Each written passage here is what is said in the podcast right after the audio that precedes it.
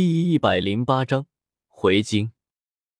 辞别雪梨坊的众人，红雪与赫连月白一起踏上了回京的路途。虽然风雪正猛，可是马车里却是比较暖和的，毕竟是御用之物。你说什么？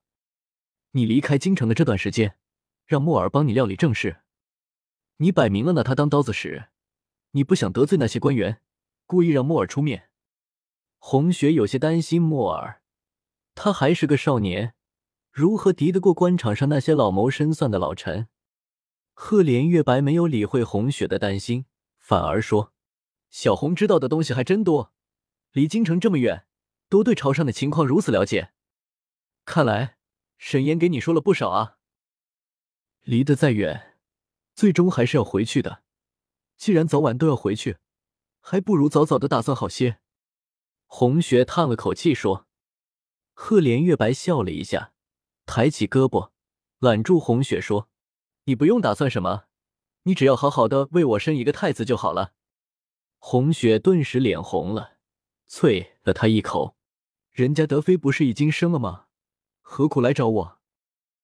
赫连月白看着怀中的女子说：“我知道我还欠你一个解释，不管你相不相信，我都要说。”我不想我们之间越离越远。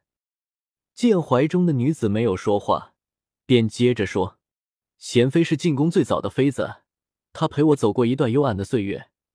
只是这样，至于德妃，我更是不会喜欢她的。那段时间我很久没有去后宫走动了，她便买通了小福子，对我下了催情香，之后才有了孩子。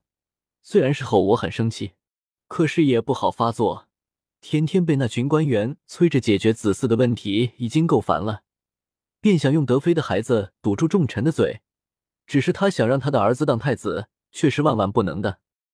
你解释这些做什么？反正你的历史已经不清白了，再解释也没用。我告诉你，我肯跟你回京，完全是看在你的双脚的面子上。红雪不想提起从前已经发生过的事。可不是光凭几句解释就能抹杀的。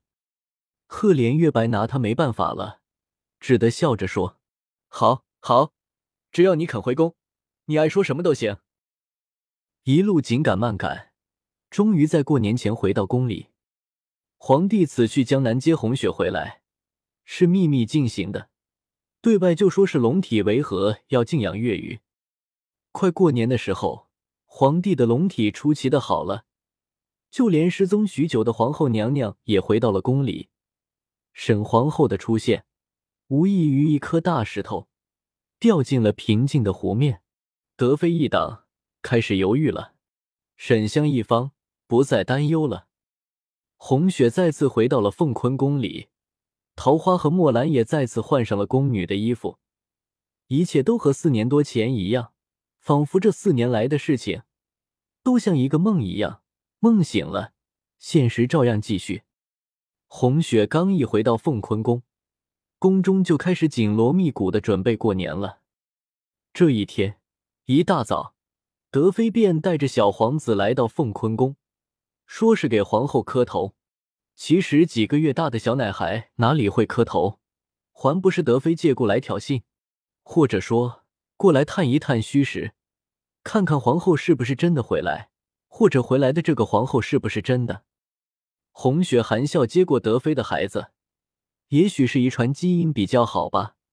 这个孩子长得甚是可爱，粉粉嫩嫩的，抱在怀里逗弄了一会，才交给奶娘，然后让桃花拿了个别致的长命锁来给小皇子戴上。德妃接过长命锁，谢了恩，然后说：“这孩子都出生了好几个月了，皇上还没给赐名呢。”臣妾恳请皇后让皇上给这个孩子赐个名字吧。皇上也是太忙了，德妃不用担心，本宫定会将德妃的意思传给皇上的。红雪心里一阵好笑，皇帝被人下了催情香，心中肯定很是憋屈，所以才故意不给这个孩子取名字的。德妃听了皇后的话，又谢了一次恩。然后从身后的宫女手中拿出一摞册子来说：“这些是宫里各处的人员名单，还有一些个过新年需添置的事务名单，还有一系列的账册。”从前皇后不在宫里，都是臣妾代劳。如今皇后回来了，臣妾就都交给皇后了。红雪命桃花把那叠册子接了过来，又与德妃聊了一会，一直等到德妃请辞离开，红雪这才摸了摸快要僵掉的脸，这皮笑肉不笑的笑容，笑起来真累人。看着德妃，已经二十左右了，在这个时代算是大龄女子了。其实她也快可怜的，不是吗？身处深宫，丈夫又不爱自己，好不容易生了个儿子，丈夫还不承认。哎，是人活着真是难啊！红雪拿过那摞册子，草草的看了一下，都是些个日常的账目，包括人员分配。各宫的衣食住行等花销等等，很是繁琐，难为德妃都这么细致的统计了出来。只是这样下去，只怕这个后宫里最忙的就是皇后了。